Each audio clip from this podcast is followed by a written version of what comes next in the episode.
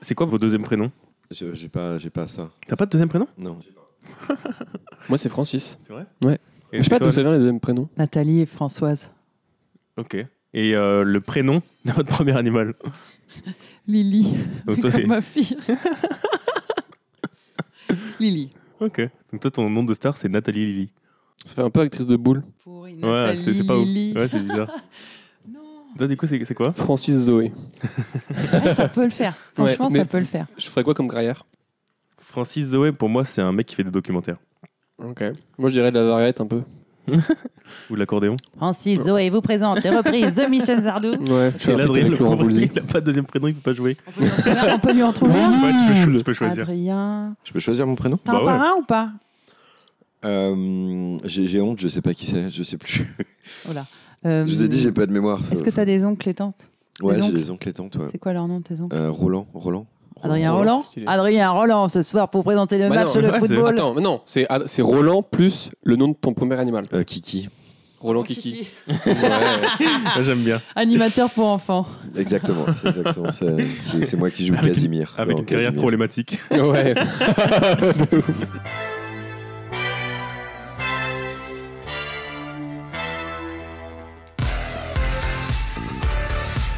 c'est Pierre et Hervé C'est à moitié préparé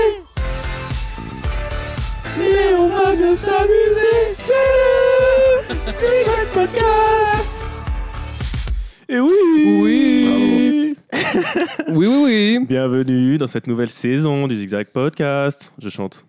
Moi, je ne suis pas, pas du tout. Niveau improvisation, rien Toujours du tout. zéro. Le refus d'obstacle. Non. On n'a rien amélioré de l'année dernière. voilà, toujours présenté par euh, Pierre, ici présent. Et LB ici présent. Bonjour. Bonjour. Oui. Merci, merci.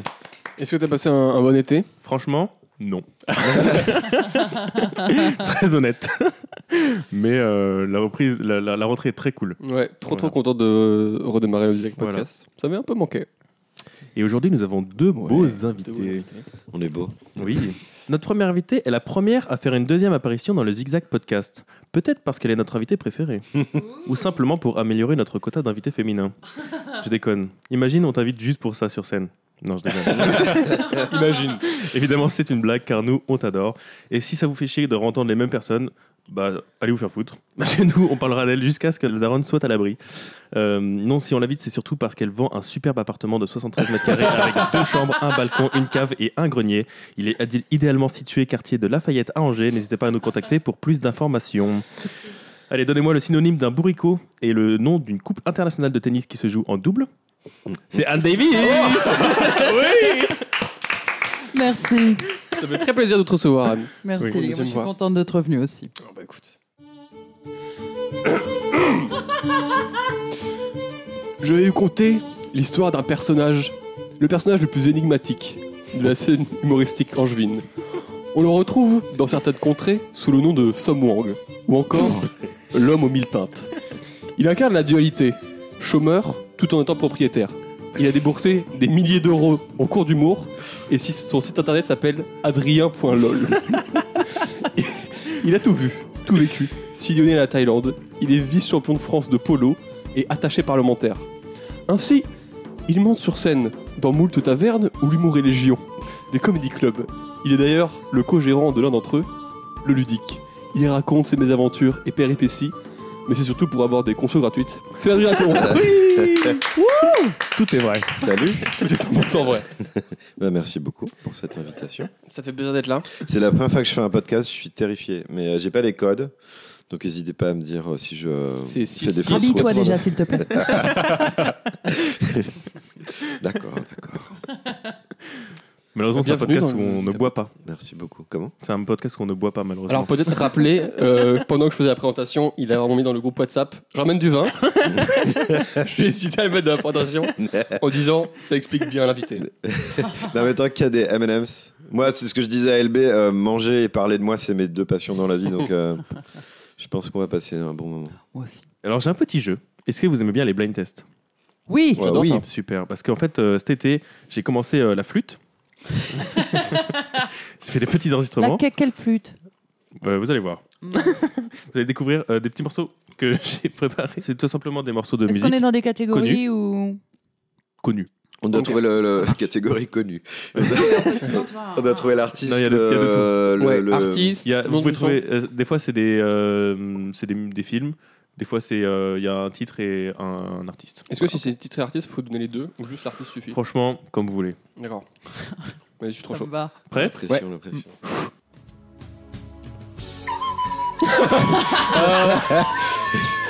Euh, Scorpion Toto Africa? Non, Toto Africa, bravo. Attends, j'ai envie d'écouter quand même. Waouh. Un délice. C'est un duo. Et ton nouveau coloc, il sait que tu fais ça ou pas? Il est en duo avec moi. Deuxième chanson. J'aime trop ce jeu. James Blunt, You're Beautiful. Ah non, si Attends, mais tu vois, Titanic, tu Titanic. plus fort. Titanic. Attends, euh, Star Wars? Non. Indiana Jones? Non. Ah, Dans la même euh, c'est les dinosaures. Oui. euh, Jurassic Park. Oui, bravo. Oh merde Ça, c'est de la flûte? Ça, c'était du. euh, non, c'était. tu vois, euh, les animaux. Les, Moi j'aurais les- j'aurais les dit la, poulets pour, la euh, poupée Sophie, la girafe Sophie. C'est un peu ça. Queen. Mais sauf que c'est un poulet. Et D'accord. c'est. euh, et, et genre, il crie. Mais D'accord. t'avais un poulet par note, genre euh, le poulet sol, le poulet euh. J'ai rectifié finalement. Je n'ai fait aucune musique, bien sûr. J'ai tout trouvé sur internet. D'accord, ok, ok. Oh, j'aimais tellement l'idée de te voir jouer à la flûte. C'est trop triste. Non, je l'aurais fait en direct sinon. Mais C'est un projet en vrai de faire Oui. des blind tests à la flûte. Exactement.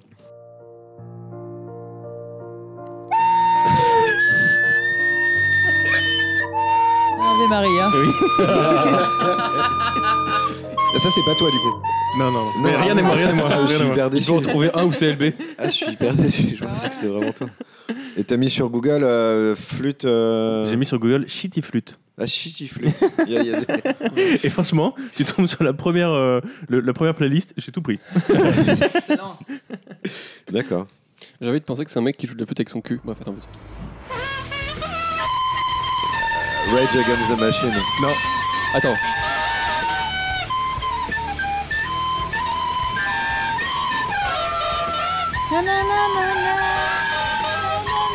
C'est pas Evanescence. si c'est Evanescence. C'est quoi? Euh, Ah ouais. Evanescence, euh, Bring Me to Life, un truc comme ça. Voilà, c'est ça. La gothique. Euh, c'est la plus facile normalement. Ah, euh, Britney Spears. Britney Spears. Attends, laisse. Ah, vous- Moi, ce que j'aime bien, c'est que vous dansez alors qu'on euh, on s'en Ouais. filmé, mais quel dommage. On est, à- on est dedans là. Regarde, il était stressé il y a deux minutes, regarde-le là. Mais il tu est penses que c'est des détendu. gens qui font, est déjà qui à font poil, là. ça de manière très sérieuse et c'est nul ou alors c'est Hmm, des gens qui. Je pense que c'est artistique en vrai. Mais, euh, 2 millions de vues hein, sur euh, les. mais les ils plus veulent connus. faire de la shitty flute ou alors ils se disent putain je vais faire euh, toxique et en fait c'est nul. Je pense ont que pas c'est l'oreille Shitty musicale. Flute. Je pense que personne ose leur dire que c'est. Tout le monde fait bah oui, très bien. Non, mais il le va sur YouTube, un- shitty flute. Mais oui, c'est c'est ça. Ils voient tous les likes. Ils se disent, Je continue. Ouais. Mais regarde, les gens aiment. Non, mais en plus, c'est c'est vachement repris sur TikTok. euh, Il y, a- il y en a deux, trois là. Je sais plus c'est lesquels exactement. Ah oui, qui comme sont son très connus. Ouais. sur des, certaines vidéos, Ouais. c'est vrai. Je suis jamais allé sur TikTok de Oui. toute ma vie. Ce n'est pas un lieu. hein. Alors tu prends la Je prochaine. connais pas ces à pays, mais. J'ai pas mes vaccins un jour.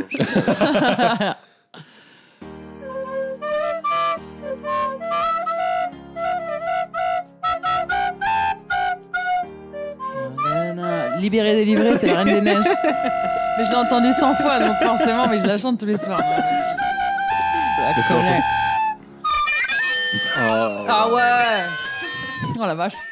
Ça peut être euh, considéré comme la torture, ça. Je crois que j'ai un Ouais, c'est C'est ça, clair, avec 50 fois de Twitter, suite à c'est- quelqu'un My heart will go on. Titanic. Tu l'avais tout à l'heure, toi. Ouais, mais pas au bon moment. Ah, désolé. C'était il y a trois chansons. J'ai j'ai une petite envie d'un orchestre de ça. Ah ouais, grave. Pendant Moi, je l'ai trois. vu. C'est ce qui- Je l'ai vu chanter en gallois par un chœur d'enfant. J'ai jamais réussi à retrouver une vidéo. Parce que c'était, j'étais la seule à rire. C'était au Pays de Galles, j'étais la seule à rire. Les gens étaient obnubilés. Moi, je chialais de rire. Mais j'étais seule et c'était extraordinaire. Parce que c'était nul à chiffre, c'était équivalent à ça. Mais je m'attendais pas à ça. Le gallois, c'est comme ça. Ah. Et il chantait euh, ça. Elle chantait et- en gallois. en gallois.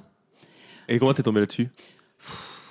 Euh, je suis allée à un, un genre de festival quand j'étais fille au père au Pays de Galles parce que je voulais voir le batteur du groupe. Et euh, voilà. La question, non. Est-ce que tu la kennes? Ah, c'est un peu compliqué. On va pas. J'en ai fait un sketch, hein, les gars. Et euh, mais là, je me suis retrouvée seule à regarder ça et euh, je m'en suis jamais remise. Ah ouais, tu Mm, mm. m'étonnes. Ça me fait penser un peu euh, là aux accroche-cœurs, euh, donc une- un festival à Angers. Il y avait une scène immense où ils ont fait un, un karaoké géant. Et vraiment, c'était à la fois le meilleur spectacle parce que c'était vraiment très drôle et à la fois le pire parce que vraiment les gens sont mal. Bah oui, mais, Anne Davis qui chantait. mais non Malheureusement, non. Mais non, j'étais avec mes enfants, aux accroche-cœur, moi. Non, mais c'est parce qu'ils s'amusaient, les gens. C'est pour ça que Ouais. c'était bien. Et puis il y a un vrai groupe derrière. En fait, ils étaient quatre à jouer avec des vrais instruments. Et t'avais vraiment quelqu'un qui venait et qui prenait la scène en mode Ouais, ce soir c'est moi qui fais le show. Mais c'est vraiment c'est nul quoi. Oh, J'adore. J'ai raté ça. Ah ouais, c'est incroyable. Je trouve qu'il y a un vrai débat avec les, les karaokés de est-ce qu'on fait ça dans des salles euh, cloisonnées avec Ouais. personne qui entend ou on fait ça à la vue de tous? Je suis un peu d'accord. Voilà, je On sais devrait pas. faire ça avec les comedy clubs, Les deux. peut-être. Ouais, les deux. Ah, moi j'ai fait les deux du coup parce qu'en Corée ils font beaucoup en, en salle fermée Ouais. et du coup c'est cool parce que tu peux vraiment être dans ton monde et, et avoir tes, tes propres musiques pendant qu'à côté t'as un gars qui chante un truc où il chiale tout seul. Genre, vraiment nous on était quatre on, était- on mettait de la musique où vraiment on criait et tout et à côté t'avais un gars qui était tout seul. Mais dans, dans faisait salle, son meilleur solo ouais. c'est trop drôle. Et en même temps j'aime bien le côté à plusieurs euh, tu sais quand tu fais une grosse fête euh, mais Ouais. faut vraiment connaître tout le monde quoi. Quand tu fais ça en, en avec tout le monde. Ouais. Non, mais moi, j'allais. chaque- Quand j'allais en, en- Enfin, le peu de fois où je suis allée en boîte, il y avait aussi une partie karaoké. Une on y allait. donc.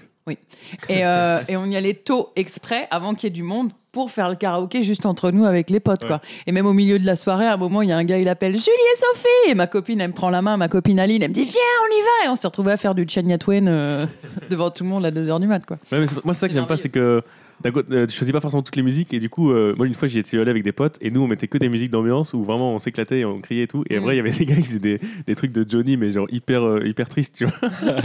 et du coup, vraiment, l'ambiance, c'était un coup on s'éclatait, un coup on se faisait chier pendant 5 minutes. C'est drôle aussi. Ça dépend. Le, le- la personne qui euh, anime le karaoké est très importante clair. aussi. Ah, ça. Mm, mm. Tu dois faire ça comme métier, Anne. Ouais, Animatrice de Je karaoké. pense à une future reconversion là, parce que le train c'est un peu le bordel, mais oui, je, je note dans mes idées. Ok, euh, prochaine. YMCA.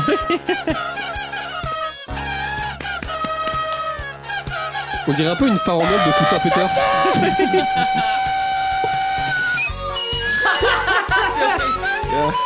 Oh non Il est perdu le gars.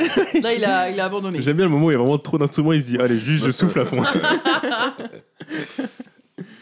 Euh, je crois qu'on va arriver sur la dernière. Déjà Mais il y en a plein d'autres, non Eh bah écoute, je te laisse euh, on, les a- on en a fait pas, pas mal. Hein. Euh, Moi, j'ai j'ai- j'ai pas de, j'ai pas de neurones. Calling a bad romance, Lady Gaga. Exactement. Ah ouais, bravo. Et la dernière, je crois, tac. Les Spice Girls. Wannabe. Indiana Jones. Star Wars, c'est Star Wars. Ah bah oui J'ai adoré la conviction. Donc il a pas la mémoire des visages, il a pas la mémoire des noms. Il a la mémoire de rien. C'est un truc épique, quoi. C'est un, truc, Ouais, ça. ouais, Un grand film. C'est fini Et oui, c'est fini. j'ai-. Merci Bah, beaucoup merci, pour mais- ce moment. De rien. Excellent jeu. Merci, les joueurs de flûte. Bah merci, Merci, à eux, ouais. Shitty Flute sur YouTube parce que tu m'as grand- tu m'as fait un grand service. Il y a ça pour tous les instruments, genre shitty drum ou sinon. Je t'avoue que j'ai cherché harmonica, j'en ai pas trouvé beaucoup. Ah ouais, shitty harmonica. Parce que c'est c'est pareil, en fait, c'est c'est tout pas shitty. Ok, bon bah voilà, maintenant on peut passer au jeu des M&M's. Let's go Ah, est-ce que Parlez de tout- Bobby là. Tout le monde connaît le jeu des M&M's du coup. Oui. Bah, il faut manger un M&M's et On après. fait ça comme si on euh, était mondialement connus. Tout le monde connaît le jeu des M&M's. Oui, vous, chers 3 millions d'auditeurs. Qui ne connaît pas le vous jeu des aussi. M&M's Enfin, excusez-moi. Non Je mais peux, je peux manger Ouais, vas-y. Ok, Bah, allez. peut-être non, mais peut-être euh, Expliquer. un peu les règles. bah oui, on va Expliquez dire. les règles. Donc on prend un M&M's, il y a une couleur et suivant la couleur, on a une anecdote qui correspond à une question que j'ai devant moi. Ok, Tu es prêt, Adrien? Je suis prêt. Ok, vas-y. Euh, jaune, Alors jaune, c'est un souvenir d'enfance. un souvenir d'enfance. Je vous ai dit, j'ai aucune mémoire de ma vie. Un souvenir tout court. Qu'est-ce que t'as mangé à midi? Je suis sûr, il peut genre inventer un souvenir et en fait c'est un film. On va savoir. Vous avez ça aussi? Attendez, juste parenthèse. Euh, des fois, vous avez des souvenirs. Vous savez pas si c'est un rêve ou un souvenir? Tout le temps. Ah ouais. Ah ouais, c'est trop chiant. C'est Parce qu'en fait, des fois, euh, moi je sais que je me souviens très bien de mes rêves. Mhm. Et du coup, des fois, mes rêves, je m'en souviens comme un souvenir de- d'enfance. Et du coup, je me dis, putain, est-ce que c'est arrivé ou est-ce que c'était un rêve? Tu vois? T'as jamais eu ça? Non. Moi, Alors genre- ça m'arrive de me réveiller le matin d'un rêve que, enfin, c'est réel et tout, et de me demander ce qui s'est passé, mais non, pas, je, non, je fais la En part c'est des comme si choses. tu avais ce, ce truc-là, bah, après tu t'en souvenais toute ta vie. Et au bout, d'un moment- au bout de 10 ans, après, tu t'en- tu- à un moment, tu te rappelles, tu te dis, putain, mais est-ce que ça c'était vrai ou pas? Non, pas- enfin pas moi en tout cas. Mais j'ai appris que les rêves, ça sert. Enfin, le fait d'oublier les rêves, ça sert à ça. Le cerveau, c'est tellement le de la, enfin, ça te défonce tellement l'esprit si tu gardes tous tes rêves qu'il les supprime. Parce que si tu les gardes en tête, ça te rend ouf. Donc c'est pour ça qu'il les supprime hyper vite dès que tu travailles. C'est ça. Faut, pour éviter les- que les émotions euh, que tu as vécues dans ton rêve elles continuent. Parce que par exemple, euh, tu vois les chiens qui, qui s'échappent et tout. C'est pour éviter que quand ils se réveillent, ils se courir tout le temps. J'ai un souvenir. Let's go Ah. Mais c'est un rêve en fait. Euh, J'ai un souvenir, je sais plus en quelle année c'est, à quel âge non plus. Mais euh, je, Déjà, tu l'as. j'étais au Sénégal et euh, et il y avait une course d'âne. Tu fais exprès ou? Ah ouais, âne Que des avec dames un qui- accent. T'étais pas impliqué. Et du coup, euh, du coup, j'ai participé parce que je faisais de- du, du poney à l'époque. J'étais le seul blanc à faire la course d'âne et j'avais gagné la course d'âne. Ah, trop fort. J'étais très fier. T'as gagné quoi? Euh, j'ai gagné rien du tout. Euh, j'ai voulu inviter le mec qui m'avait euh, qui m'avait prêté son âne euh, pour lui payer un coca à l'hôtel et il l'a refusé. parce Attends, que, mais t'étais petit? Ouais, j'étais petit. ouais, t'as- pas, déjà à boire des coca à l'hôtel euh, peut-être 10 ans quoi. Ah ouais, Ah ouais. Classe. Et, euh, et ils l'ont refusé parce que c'était pas un gars de l'hôtel quoi. C'était trop trop Pauvre. Ouais. trop différent. quoi. Ah, ok, trop stylé. trop stylé. Mais euh, juste comme ça, t'as fait combien de pays dans ta vie? Ouais, c'est un délire. hein. Ça, faudra qu'on en parle Ah, parce que. pays, je, sais- je sais pas, j'ai pas, j'ai pas calculé. Ouais, c'est vrai que t'as pas de mémoire. donc, euh. J'ai pas de- Beaucoup. Parce que rappelons-le, déjà, t'as vécu en Thaïlande. Euh, ouais, j'ai vécu en, j'ai vécu en Belgique, en Thaïlande, à Taïwan, au Cambodge, en France. Oui. Et après, euh, bah, d'autres pour plus en voyage, mais c'est les pays où j'ai vécu, quoi, on va dire. Putain, c'est un délire. Trop bien. Un peu en Irlande aussi, j'ai travaillé à Dublin. Un peu. T'as fait quoi Ah ouais. J'ai bossé pour une boîte d'assurance, je devais euh, remplir les chèques pour les gens à qui on remplit les assurances. J'imagine que maintenant c'est des imprimantes qui font ça.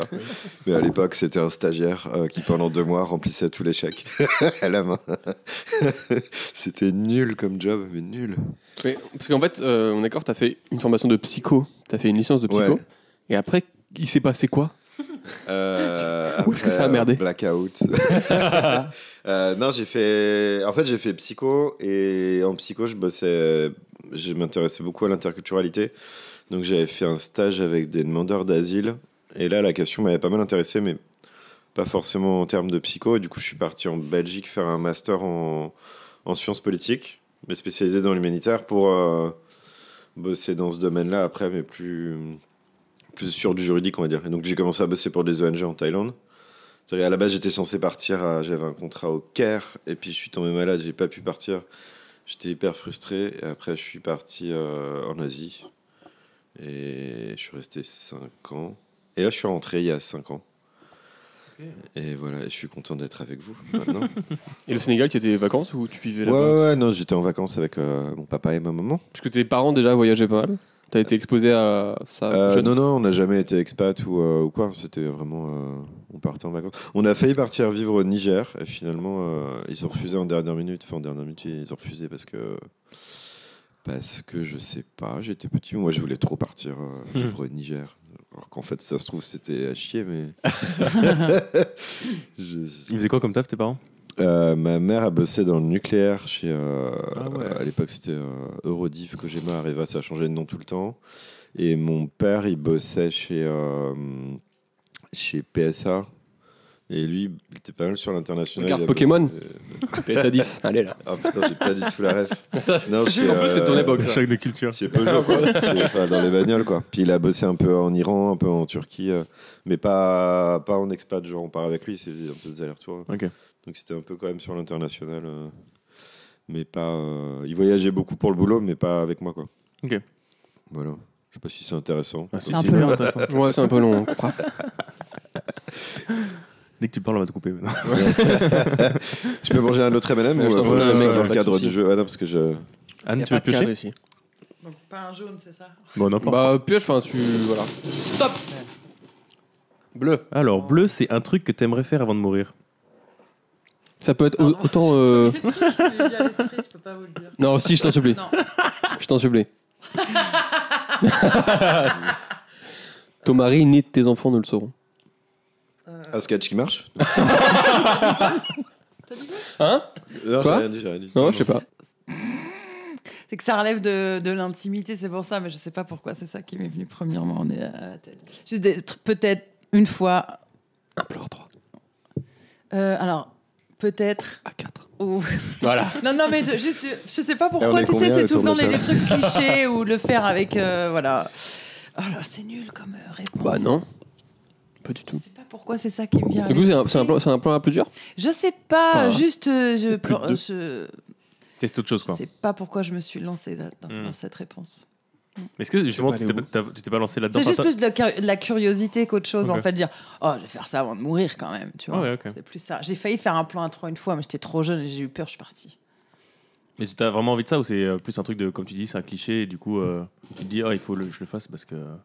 Bah, en fait, j'ai beaucoup. euh, moi, même si, enfin, bon, je ne vais pas rentrer euh, dans ma vie en détail, mais j'ai beaucoup euh, désacralisé le sexe depuis que je suis jeune. En fait, moi, je voyais ça sur un piédestal, c'est forcément. euh, euh, c'est l'amour, des sentiments, gna, gna, gna, gna, gna. et en fait, je, en, est- en prenant avec euh, le temps, bon pas maintenant, là je suis mariée, ça va bien, mais je veux dire, tu prends une certaine distance et tu peux juste te dire que tu peux faire certaines choses juste selon ta situation, juste pour t'amuser ou pour voilà, mais qu'il n'y a rien de grave ou de mal ou de machin en fait. C'est peut-être juste pour ça que j'ai cette idée-là qui m'est venue en tête, c'est tout.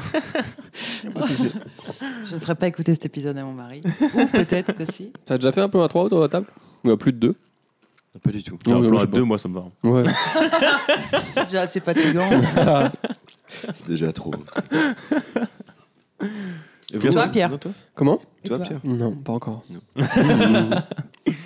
Mais le podcast n'est pas fini. Demain. C'est prévu à 15h. S'il y en a des intéressés, envoyez-moi un message. Il y aura des ballons sur la porte. Une chaussette sur la poignée. Let's go Ah, vas-y. Veux une bleue. Une jaune. Euh, jaune, c'est souvenir d'enfance. Souvenir d'enfance. Ok. Meublé. Non, bah, ce sera coupé. hein. C'est vachement bien le podcast. Tu peux couper les. Bah, moi, je coupe les blancs. ouais. Ouais. Tous les blancs, qui, que tous, les des blancs, blancs. tous les blancs qui parlent, je les coupe. Que des silences. Je suis désolé, j'ai pas d'idée. Euh, L'école, euh, Ça peut voyage, être heureux vacances. comme moins heureux, comme euh, si on prenait un souvenir heureux? Juste il pas. Euh, un truc euh, qui te manque peut-être de l'enfance? Hmm. Ou un truc qui te manque pas peut-être de l'enfance Ah putain, ouais. Euh, je pense que c'est de pouvoir euh, choisir mes relations. Tu vois, genre, par exemple, moi, j'ai j'ai un grand frère de, qui a 4 ans et demi, voire 5 ans de plus que moi, et une grande sœur qui a 12 ans de plus que moi. Et vraiment, par exemple, ma grande sœur, euh, quand je, je lui ai jamais parlé, euh, c'est à partir de mes 18 ans que j'ai commencé à être pote avec elle et à vraiment avoir des vrais liens avec elle. Donc il y a deux mois. Et, euh, et ouais, le plaisir de, de grandir et de pouvoir vraiment choisir euh, nos relations et de pouvoir euh, peut-être mettre avec- être être pote avec des gens plus vieux que soi en fait. Mm. Ça, c'est vraiment- bon, par exemple, nous on est potes alors qu'on a euh, 18 ans de différence, Adrien. Et Anne, euh, 35 ans. 35 ans. et vraiment, je trouve ça trop kiffant. euh, je commence à kiffer de plus en plus la, la vie d'adulte, de choisir. euh, Et peut-être aussi de moins subir. euh, ouais, de ouf. Parce que à l'école, genre, tu peux pas beaucoup choisir tes potes. Quoi. Genre, t'as 20 personnes, c'est tout. C'est vrai? Et puis moi, il y a vraiment ce truc de au lycée, on était potes pour pas être seul et pour pas manger seul au self. Mais mon pote, on se voyait tellement jamais en dehors. Ça. Et vraiment ce plaisir de se dire, là, je, je peux choisir, c'est vraiment moi qui choisis, et c'est pas imposé. Est-ce que euh, du coup, tu arrives aussi à être plus honnête dans tes relations euh, Ouais, de ouf. de, Par exemple, s'il y a une relation qui te saoule, de dire bah ok, euh, Ouais. je le vois moins quoi. Bah, en, en plus, en ce moment, je suis à la fac, donc de temps en temps, je revois un peu ces relations de. On est ensemble pour pas être seul. Ouais. Et je fais, oh, non, soyons seuls, mec. C'est cool aussi. Ouais, Donc nous, on s'est choisis alors. Ouais, bah ouais, vous êtes choisis. Oh. Ou alors Il y c'est a qu'Adrien qui a pas. Ouais. Si, si, je vous ai choisi. je vous ai Mais qui êtes-vous, messieurs dames Je me rappelle pas de vous. hein. Vous aviez des M&M's, j'ai j'ai choisi tout Moi, c'est juste pour un plan. Après, c'est aussi, euh, je pense que quand tu grandis, tu choisis aussi plus les, euh, les lieux où tu vas ou les activités que tu fais, ce qui fait que tu rencontres plus de gens qui te correspondent. Genre, les, souvent, euh, moi je sais que les études supérieures, pour plein de gens, euh, c'est l'endroit où tu rencontres des gens que, avec qui tu as le plus d'affinité. Parce qu'en fait, euh, vous avez choisi le- les mêmes études, c'est que vous- forcément, il y a un truc déjà qui, qui tilt. Et nous, déjà, par exemple, on est tous humoristes, donc on est tous un attrait pour les blagues déjà. Donc euh, on peut au moins euh, connecter là-dessus, quoi. On n'a pas genre Ouais. zéro euh, truc en commun. On s'est- on s'est Oui, enfin, c'était le- ce qui nous a réunis. Oui. oui, oui, bah oui, oui. Non, mais t'as raison. Et en même temps, j'aime bien ce truc de, euh, de je sais pas, quand tu étudies, que tu fais un cours de théâtre ou machin, ou même nous quand on fait des plateaux, de t'es obligé de voir des gens. Parce que je vois, en fait, quand tu bosses, enfin surtout moi, je bosse vraiment à mon compte. euh, donc mes amis, j'ai complètement le choix. Mais euh, si je veux voir personne, je vois personne. Il faut toujours faire la démarche pour avoir une relation avec quelqu'un, quoi, en gros, pour boire un verre. Et cette idée de, en fait, tu vois des gens parce que bah, tu vas au taf ou tu vas en cours et que tu es obligé de voir des gens tu fais pas l'effort d'aller faire. un- Je trouve ça sympa aussi, un truc passif. Ouais. T'es immergé dans des relations sociales de manière assez passive. Je trouve que c'est- ce qui est hyper dur quand tu sors des, des études de, justement, tu as l'habitude de chaque année, tu vois de nouvelles personnes parce que bah, Mm. dans le cadre des études, tu vois des nouvelles personnes. Et d'un coup, tu passes au monde du travail ou, bah, ou alors au, chômage où là, tu vois personne. Et euh, c'est dans le monde du travail, tu vois vraiment les mêmes personnes pendant bah, 10 ans si tu restes 10 ans dans le même taf. Quoi. Après, il y en a qui ont de la chance aussi et qui trouvent euh, Oui. dans leurs collègues de bureau le- leur meilleur pote du monde. Quoi. Moi, j'ai souvent été euh, un peu jalouse de ça, mais c'est parce que le changement, même des, enfin le, le changement de taf et tout ça, mais euh, c'est pas, c'est pas figé. Mais effectivement, faut, tu, si tu, tu trouves une bonne personne, faut entretenir le truc. Ouais. Quoi. Tu vas pas te les taper dans ta classe euh, tous les jours. Quoi. Et, et toi, tu penses qu'Adrien, euh, le fait d'avoir été longtemps plus ou moins autonome dans ton, ton métier, c'était inné dès le début d'aller ch- chercher les gens, de dire, enfin d'aller vers eux pour dire allez, on va boire un verre et tout Ou c'était plus euh, au fur et à mesure, tu t'es dit bon bah faut que je fasse des efforts pour pouvoir les voir. Bah moi en fait c'était un peu chiant parce que comme j'ai vécu pas mal euh, bon en Belgique c'est différent c'est assez francophone et je bossais en je bossais avec des collègues on va dire mais après à partir du moment où j'étais en Asie j'ai beaucoup été euh, dans des bleds où genre il y a pas de français voire euh, premier bled où j'arrivais on devait être peut-être 5 blancs dans le bled Mm. et en fait il y a un peu ce truc communautaire de tous les Français d'une petite ville, euh, ils vont se voir pour boire un verre, même s'ils n'ont aucune affinité, même s'il y en a un qui a 20 ans, l'autre qui a 80 ans. Et du coup, tu te fais un peu des potes par défaut. Et il y a ce truc de. euh, Il y a beaucoup de gens qui vont être mutés euh, tous les ans dans un nouveau pays ou quoi. Et du coup, tu dois te refaire des nouveaux potes tous les ans. Enfin, c'était assez chiant. Et t'es toujours en train d'essayer de te faire des Mhm. potes, te faire des potes. Et du coup, quand je suis rentré en France, euh, je, suis, je viens pas d'Angers à la base. Moi, j'ai fait des études, donc j'ai genre 4-5 potes qui sont restés. Et il y a eu le Covid, donc du coup, j'ai, enfin, j'ai rencontré personne.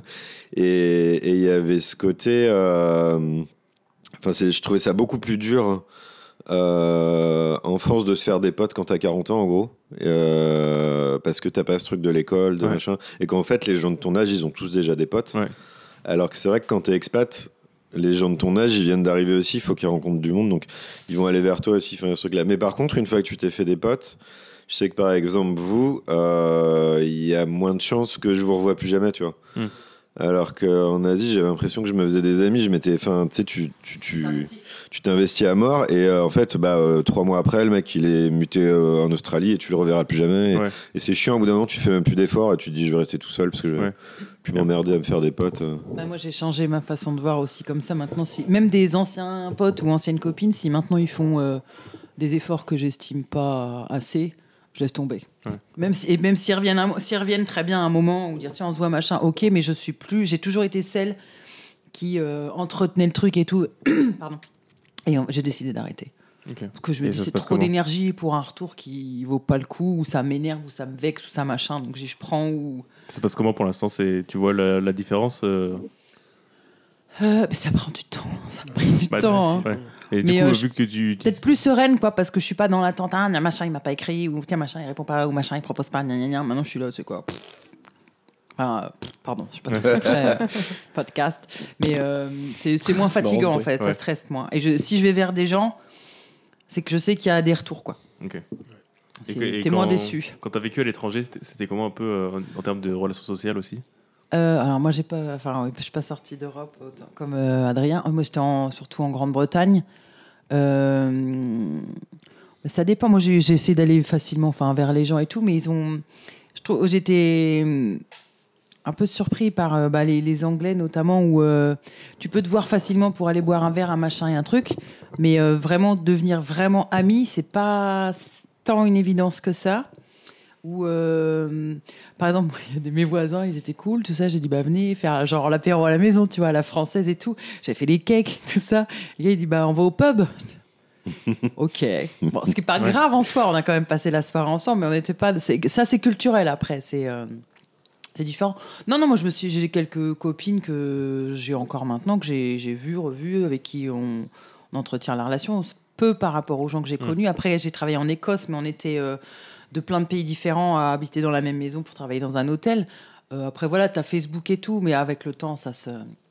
Ça se comment s'estompe un petit Ouais. peu, mais je dirais que j'ai ouais, au moins deux trois personnes avec qui j'entretiens des liens encore même de loin, mais toujours à se donner des nouvelles et tout quoi, à se voir éventuellement un petit peu. Voilà. Baptiste? Je Pour la question, pour le. Oui, pour le pour les. J'ai vraiment choisi le rouge. Mais je sais pas. si J'ai un truc à dire. Euh, un truc que tu fais quand ça va pas. Mhm. Pas- T'étais pas tombé dessus déjà, ça? Quoi? Je crois que t'étais déjà tombé dessus. Alors fais gaffe, parce Ouais, que je vais m'en rappeler. Une moi. tentative de suicide.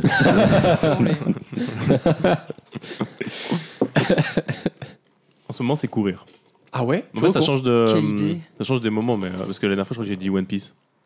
Euh, Enfin, j'avais dit avoir un. Regarder des films. Ouais, avoir une- j'avais j'avais dit un truc du genre avoir une série doudou, un truc comme ça. Et donc, ouais, en ce moment, c'est courir parce que je me suis rendu compte que je réfléchissais trop. Enfin, ça, je le savais déjà, mais que courir, ça m'aidait un peu. Enfin, en tout cas, euh, bouger, ça m'aidait à euh, arrêter de trop réfléchir. Et du coup, euh, par exemple, là, aujourd'hui, franchement, j'avais trop la flemme de tout. Et je me suis dit, il faut que je fasse un truc avant de venir parce que sinon, je vais être dans ce mood de j'ai envie de rien faire. Et du coup, je suis allé courir. Et je sais pas, ça m'a mis. euh, Enfin, en fait, c'est comme euh, démarrer une machine un peu. euh, Je suis trop d'accord. qui, enfin, qui, qui demande un peu un- Ouais.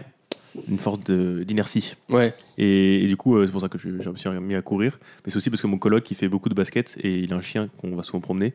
Et du coup, euh, et au début, je me, suis, je me suis dit, tiens, je vais profiter de cette euh, possibilité d'aller promener le chien et de faire du basket pour euh, sortir plus souvent. Et je me suis dit, ah, ça marche.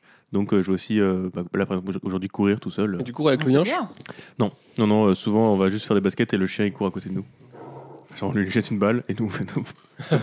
Et tu sens que le fait d'être en coloc avec quelqu'un qui est actif, ça t'active ou Ouais, j'ai fait exprès de, de profiter. Tu vois, par exemple, cet été, du coup, c'était vraiment de la merde et tout. Et j'ai senti que euh, revenir chez mes parents, ça m'a fait reprendre toutes mes mauvaises habitudes de chez mes parents, Mhm. qui est ne rien faire. Vraiment, typiquement, être dans ma chambre, rien faire. Et, euh, et, et je me suis dit, là, je vais déménager. Je vais faire exprès de, de vraiment euh, passer un coup de balai sur toutes mes mauvaises habitudes que j'avais prises dans mes anciens appartements et de, de repartir sur de, de bonnes bases, tu vois. Par exemple, euh, je me suis remis à cuisiner un peu plus, du coup, à manger mieux, à sortir un peu plus, à être moins dans ma chambre, donc moins dans mon lit, parce que euh, l'année dernière, vraiment, vu que j'avais des colocs que j'aimais bien, mais qui me saoulaient un peu, j'étais tout le temps dans ma chambre, et vu que dans ma chambre, il y avait vraiment un lit, un bureau, j'étais tout le temps dans mon lit. Mm. Et du coup, euh, voilà.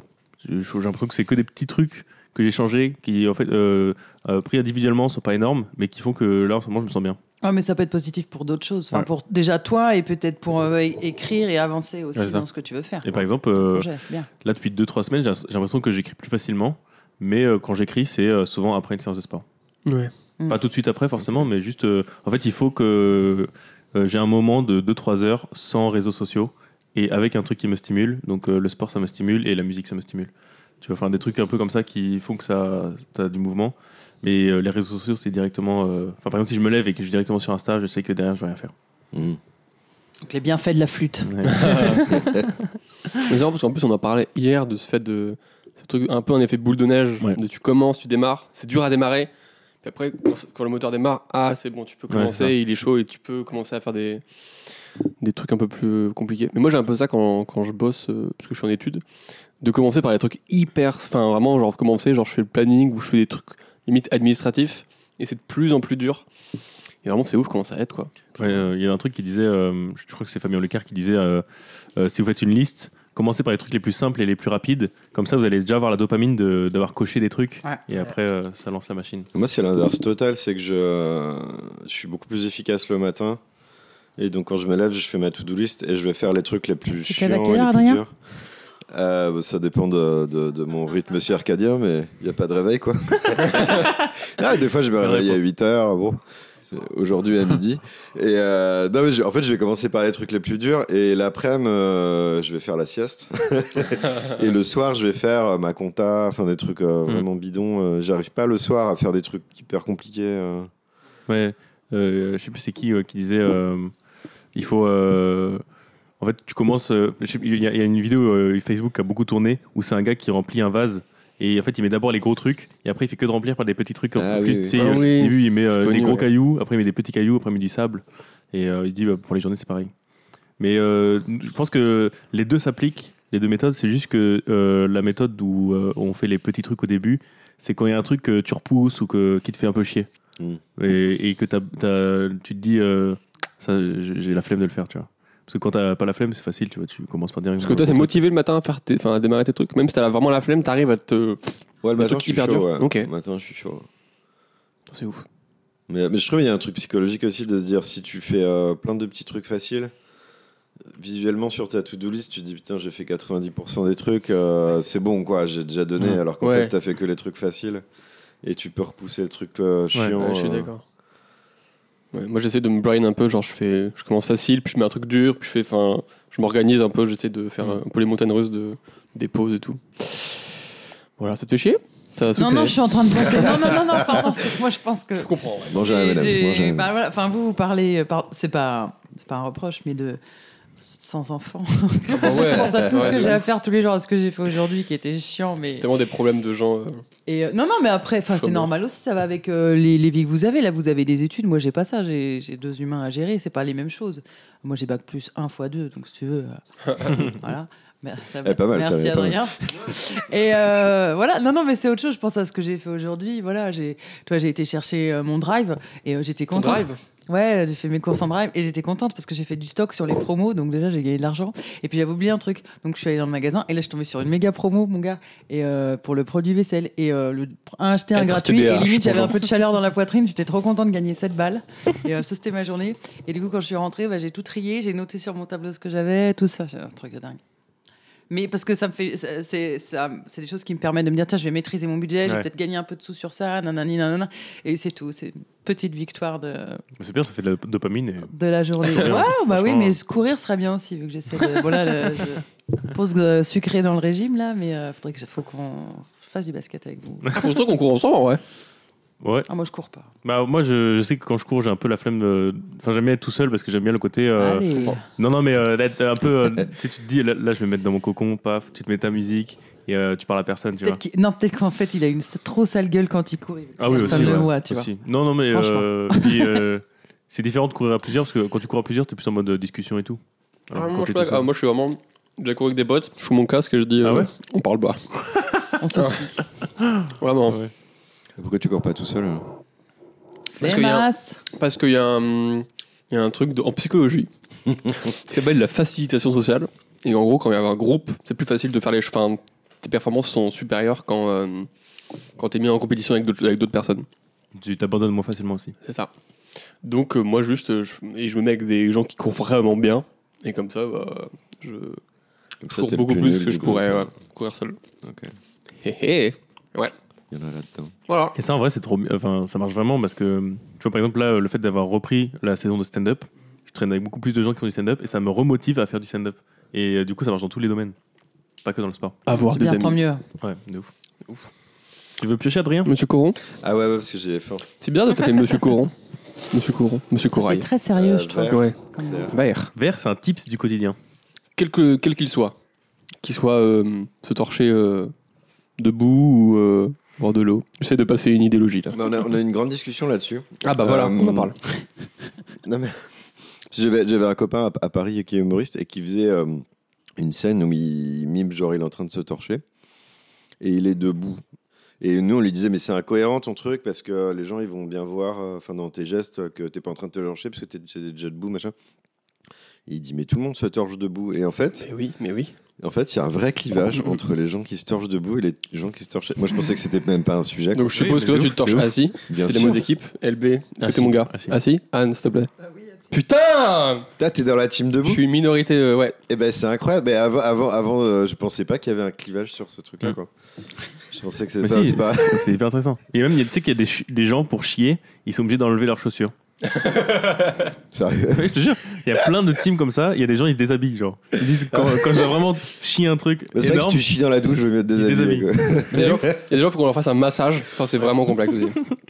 C'était une blague. c'est trop drôle. Mais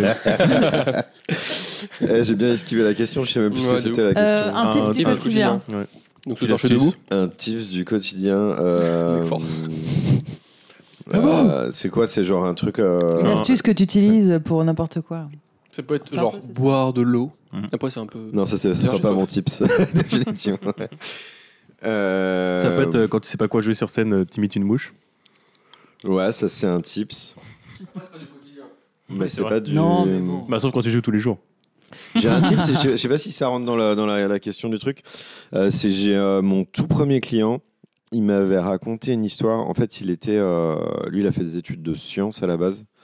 Il a toujours rêvé d'être euh, reporter de guerre. Et en fait, plutôt que faire des études de reporter, de machin, un truc, il a, pendant le siège de Sarajevo, il a pris un carnet et un, un appareil photo. Il est arrivé à Sarajevo. Il a cherché une famille chez qui euh, dormir. Et il a passé tout le siège de Sarajevo à prendre des photos, à écrire. Il a rien vendu. Excusez-moi, euh, je suis nul à chier en géopolitique. Sarajevo. Bosnie-Herzégovine. Pendant la, la guerre de- des Balkans, quoi. En D'accord. 92, on va dire. Ouais. les- Donc t'avais une. Ouais. Il était pas né. Il avaient, euh, Enfin bref, une guerre quoi. Il est arrivé dans une guerre euh, et, et en fait il me disait qu'il était du coup un mauvais euh, journaliste qui a rien vendu, mais euh, il s'était dit je veux être journaliste, je veux être reporter de guerre, et ben je suis reporter de guerre. Je suis un mauvais reporter de guerre qui vend rien, mais en fait du coup, enfin moi ça m'a pas mal euh, aidé quand il y a un truc où je me dis euh, est-ce que je peux faire ça, est-ce que je suis légitime ou non? Bah, pareil pour le stand-up ou pour n'importe quoi, de se dire en fait tu es légitime pour faire ce que tu veux, tu peux être ce que tu veux, tu peux être un mauvais ce que tu veux. Tu peux dire est-ce que je peux être euh, chanteur? Ouais, tu peux être le pire chanteur du monde, mais si tu veux chanter, bah mal. t'es un mauvais chanteur, mais t'es un chanteur quand même, en fait. euh, et de se dire, moi je m'étais fait à un moment donné un- une carte de visite comme ça, il y avait écrit à journaliste, parce que je m'étais dit je vais être journaliste, bon bah voilà, je suis journaliste.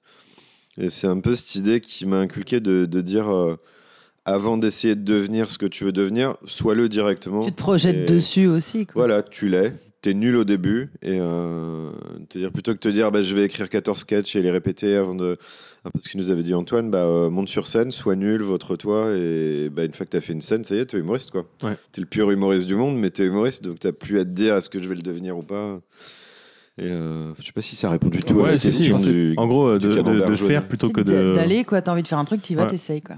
ouais voilà euh, pas attendre de validation quoi Ça va peut-être niquer la légende, mais est-ce qu'il est devenu reporter de guerre? Euh, pas du tout il bosse dans la com et c'est mon cul Mais il a essayé. Mais il a essayé. Mais du coup, il a, il a vécu son rêve, tu vois. C'est-à-dire qu'il n'a pas attendu de faire une école, de- d'aller dans une agence de presse, d'attendre qu'il soit assez, assez bon pour qu'on lui dise vas-y, on t'envoie à Sarajevo. Il a dit bah non, je prends un avion, je prends. Et je pense qu'il a dû kiffer son expérience Ouais. de se dire. euh, de se dire j'ai vécu euh, six mois pendant une zone de guerre et j'ai fait j'ai écrit des articles j'ai fait des photos il les a peut-être encore avec lui j'imagine enfin Ouais. il a Mm. vécu son kiff sans attendre que quelqu'un lui dise vas-y c'est bon on te valide tu peux aller le faire Et quoi. puis de voir aussi plus rapidement que peut-être que c'est pas ça qu'il voulait faire de sa vie, quoi. Ouais, aussi, ouais. Euh, T'imagines, tu fais 5 ans d'études Ouais. et tu te rends compte que. Bah, je l'ai vu beaucoup en psycho. Je- pour avoir fait du coup 3 ou 4 ans de psycho, la plupart de mes potes qui ont fait psycho et qui ont une licence, voire un master, il y a presque aucun qui, est, qui exerce comme psy Ah ouais. parce qu'ils attendent 5 ans avant de se rendre compte que ça leur plaît pas, quoi. Et tu te dis, euh, c'est pas du temps perdu, t'apprends des trucs, ça bah, c'est cool, quoi. mais- Moi, j'avais découvert que euh, j'avais rencontré une, une Allemande en voyage et qui m'avait dit que eux, après le lycée, ils font souvent une année de césure Mm. où ils essayent plein de trucs et après ils choisissent ce qu'ils veulent faire. C'est pas bête. Parce que là, euh, actuellement en France, c'est- tu choisis alors que vraiment t'as rien fait de ta vie. Tu Quoi. connais rien. Et t'as Ouais. que 18 ans, t'as Ouais. pas, il manque une certaine maturité aussi à pas mal de gens. Et puis vi- vivre de son rêve, c'est pas forcément l'idéal non plus, Ouais. toujours. Quoi. Tu te fais une image euh, idéaliste du truc. euh. J'ai vu un truc cool comme ça aussi. C'était une, une, une indienne qui tenait un coworking où j'allais en Thaïlande. Et hum, elle, elle avait gardé à peu près l'équivalent de 100 000 dollars pour les études de son fils. Et, euh, et en fait, elle lui a laissé le choix quand il est arrivé euh, au moment de faire des études. Soit je te paye des études, euh, parce que ce pas, c'est pas payé par l'État comme, comme ici, c'est cher de payer des études. quoi. Soit je te file l'argent que j'avais gardé et tu montes ta boîte. Et en fait, c'est ce qu'il a fait. Et elle disait, en fait, si jamais il monte sa boîte et qu'il se plante, bah, il aura appris autant qu'en passant 5 ans à l'université. Hmm. Et je trouvais ça intéressant de te dire, bah, euh, claque 100 000 dollars à, à, à craquer une boîte. Et euh, de prime abord, on va se dire, mais c'est de l'argent foutu en, en l'air. Et en fait, non, t'apprends autant que... Hmm. Ouais, je trouve que euh, les Américains ils font beaucoup ça. euh, de... Enfin, pas de claquer les 100 000 balles forcément, mais. Tu sais, euh, genre, eux, dans leurs études, ils ont plein de projets à côté euh, où ils essayent des trucs, ou même, tu sais, il y a plein de gens qui se disent, euh, ils montent une petite start-up euh, en tant qu'étudiants, et comme ça, ils essayent, et puis après, bah, ça leur fait déjà de l'expérience euh, au moment de, de choisir les études supérieures, etc.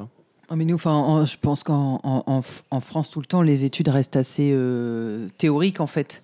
On n'a pas tant de, de stages que ça pour découvrir des entreprises. Tiens, je Ça rêve d'être, euh, je sais pas moi, architecte, bah, va avoir une. Tu vois, puis Ça dépend des, des cursus, parce que moi, j'ai Oui. fait un truc très technique pour le coup. Ouais, mais souvent, enfin, le- on va dire le cursus classique euh, général, C'est- tu as rarement des choses qui te permettent euh, d'aller explorer des trucs et de faire des idées sur ce qu'est le Hmm. monde du travail ou autre. Quoi. Souvent, tu vois, dans les films américains, tu vois, ils sont là. Ouais, il me faut telle option, telle option. Et puis à côté, je fais ça. nan. Tu vas, il y a plein d'autres choses qui sont valorisées aussi Oui, avant. Donc ça pousse à faire. Je pense, puis tu prends les habitudes. Quoi. Mm, mm, mm. Mais alors que paradoxalement, on est un peu obsédé en France par les études et les diplômes. Mm. Et donc, du coup, euh, il faut, si tu veux faire tel métier, il faut que tu. Enfin, moi, je l'ai vu pour me reconvertir, c'était à chaque fois euh, Ah, tu veux faire tel métier, il faut refaire trois ans d'études. machin.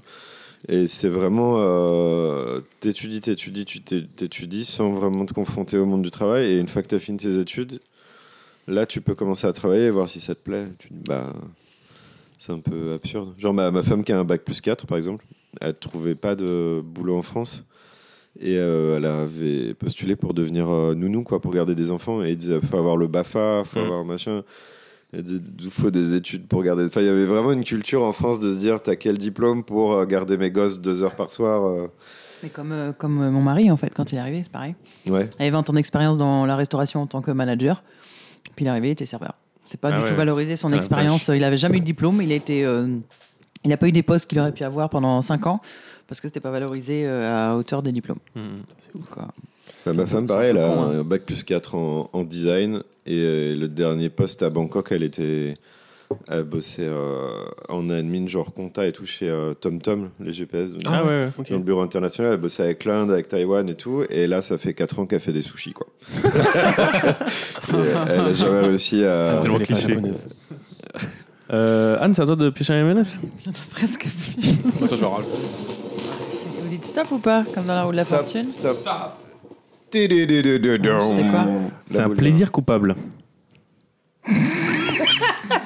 C'est pas possible. Aujourd'hui, euh, N'importe quoi. Euh, bah, là, je dirais les M&M's puisque je suis censée. Enfin, je fais attention depuis euh, trois semaines. Euh, euh, moi, j'aime bien les séries, euh, les séries neuneux. Mais quand, Ah ouais. mais un peu, tu vois, enfin, ça rejoint un peu ce que tu avais dit au dernier, mais en fait, euh, quand, quand ça va pas trop, quand le moral est machin, je me tente pas sur les trucs de zombies ou trop des trucs d'action et tout. Et genre, c'est du Glee ou du New Girl. Mm.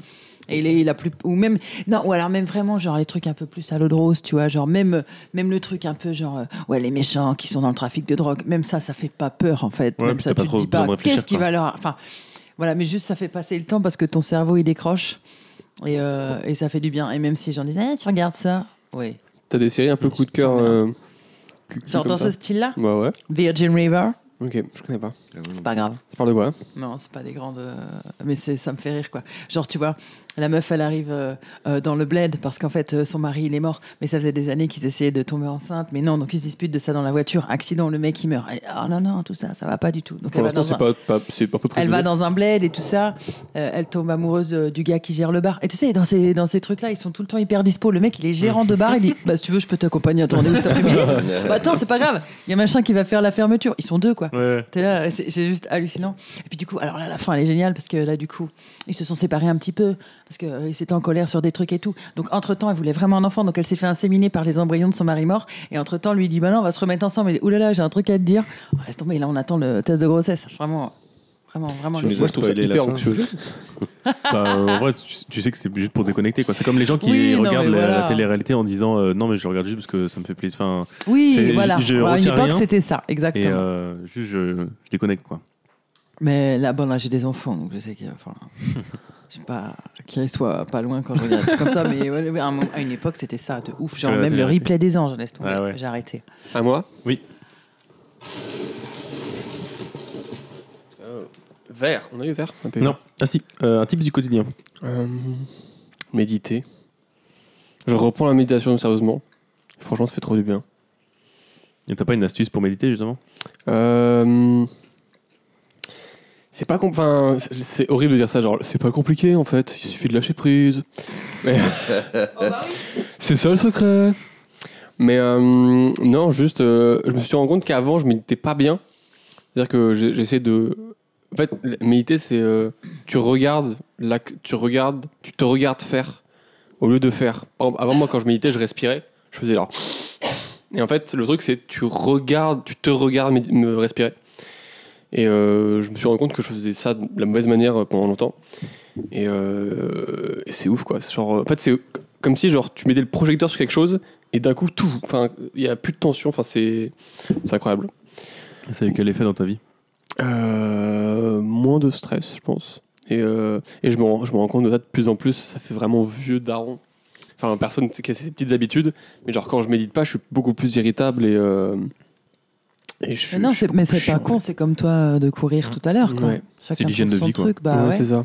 Mais est-ce que c'est pour euh, toi aussi. Quoi. est-ce que c'est euh, genre ça se fait euh, inconsciemment ou est-ce que c'est plus genre maintenant dès que t'es stressé tu vas réussir à, à prendre du plus de recul qu'avant? Ouais, j'ai l'impression que c'est. De manière inconsciente, enfin. euh, tu t'en rends pas compte sur le coup, mais je pense. euh, tu dézoomes un peu et tu vois qu'en fait, c'est c'est vraiment devenu plus une habitude, même s'il y a encore des petites. euh, des trucs qui restent, mais c'est incroyable, quoi. Mais c'est bien parce que, bah, au dernier, enfin, au podcast quand j'étais venu, où tu disais que justement les petites choses du quotidien pouvaient être des gros problèmes pour toi, en fait. Ok. Bon, pardon, je me rappelle, je me rappelle de ce que disent les gens. Mais tu parlais de ça, en fait, que euh, des choses pouvaient sembler euh, un petit truc pour quelqu'un d'autre et pour toi, c'était une euh, montagne. Donc là, on sent déjà euh, une différence euh, De ouf. depuis. On sait bien. Et c'est vraiment, genre, le niveau. Enfin, j'ai l'impression que mon niveau de stress est vraiment, genre. oh, ça va beaucoup mieux. est-ce que de de, le stand-up aussi. de, de te, de te détacher des choses des fois t'es pas trop détaché de tout? Euh... Hmm. Ouais, les bas. Je me suis rendu compte de ça, ouais, il y a pas longtemps, de peut-être trop être dans. euh, Enfin, ça dépend des fois, mais des fois, je, je me rends compte que je mets le truc trop loin pour moi le ressentir, et peut-être des fois, ça peut porter à défaut, quoi. De se dire, on va pas ressentir les trucs, on s'en fout. Ouais. Et de laisser passer peut-être trop les choses. Donc, Des je, fois, je vois juste le milieu, en fait. Faut pas trop non plus. Méditer, C'est ça. oui, mais pas trop non plus, abusez pas. Mais quand ça implique d'autres gens aussi, des fois, c'est pas facile de s'ajuster. Parce que tu peux te dire, je prends cette distance-là, c'est OK. C'est OK pour cette personne. Et puis finalement, elle va être plus affectée euh, que tu pensais. Donc, c'est, enfin, ça demande de l'ajustement Ouais, euh, de ouf. tout le temps, en fait. Et ça t'apprend comme ça aussi, quoi. vous vous êtes comment par rapport à vos émotions euh, vous êtes plutôt euh, Le Baptiste veut apprendre. Comment non non j'essaye juste de d'animer un podcast non, mais, non, mais c'est bien. Non, non, mais on est sérieux aujourd'hui. Non, mais c'est bien. Vas-y, Adrien. Euh, je, trouve ça hyper compliqué comme question. Euh, je suis pas sûr de la comprendre. comment tu, tu vis ton stress toi? Est-ce euh, et notamment le stress positif? Le stress positif. euh, Déjà, est-ce que tu trouves que tu as du stress positif des fois? Bah ouais, par exemple, sur la, pour monter sur scène, les jours où je suis pas stressé, euh, je suis encore plus nul. C'est- je trouve... non, mais je trouve que je. hum, Limite, ça me. je- je- si je suis pas stressé, c'est pas bien. Enfin, c'est, euh, c'est un moteur qui est, Hmm. qui est utile. Après, euh, en fait, je, je. Tu stresses jamais Je suis pas un mec hyper stressé, quoi. Ça se sent beaucoup de questions quand même, moi, je pense. Ouais, mais. euh, Mais Il agit avec. beaucoup. Non, mais il agit beaucoup aussi, quoi. Ouais. Enfin, je trouve. Enfin, là où tu étais au chômage, tu avais décidé de vouloir être humoriste, où tu t'es donné les moyens d'a- d'apprendre des choses, de faire, de pratiquer et tout ça. Là, il y a ton chômage qui se termine. Tu as mis en place, voilà, il y a une formation. Je veux dire, tu pas dans, dans l'attente que ce soit vraiment la merde ou tout quoi. Enfin, tu. tu t'es en- Oh là là, tu es dans l'action quand même. Moi, je T'es pas trop dans, dans ta tête, t'es à la fois dans ta tête et à la Ouais. fois dans l'action. En fait, le prolo... enfin, le- c'est c'est un problème et c'est un truc cool à la fois, c'est que je pense que je vis beaucoup trop dans le futur et donc du coup, je suis, euh, Ah oui. Je suis comment dire, je, je suis Déjà l'Olympia, hyper optimiste. non, même pas forcément. Ouais, si. Bah non, mais c'est bien de croire en soi aussi, je trouve. Se projeter. Non, mais pas forcément sur mes capacités à moi, mais je pense tout le temps qu'il va m'arriver plein de trucs incroyablement cool euh, dans le futur. Ce qui fait que du coup, je suis super optimiste et en même temps, je suis tout le temps Déçu. euh, non, mais un peu dans une attente de me dire Mhm. euh, là je me fais chier mais plus tard ça va être vachement cool Ah oui, et ce qui vache. fait que du coup tu viens jamais vraiment ta vie t'es tout le temps dans, dans des projets euh, en te disant mes projets ils vont être cool et une fois que tu arrives à tes projets euh, tu te dis bon en fait oui mais j'ai encore d'autres projets après donc tu vis jamais vraiment ta vie et en même temps ça te permet de de pas vraiment stresser parce que je, je, je veux dire sur l'avenir je vais jamais stresser pour l'avenir parce que je me dis toujours ah bah, ça va être trop Ouais. cool euh.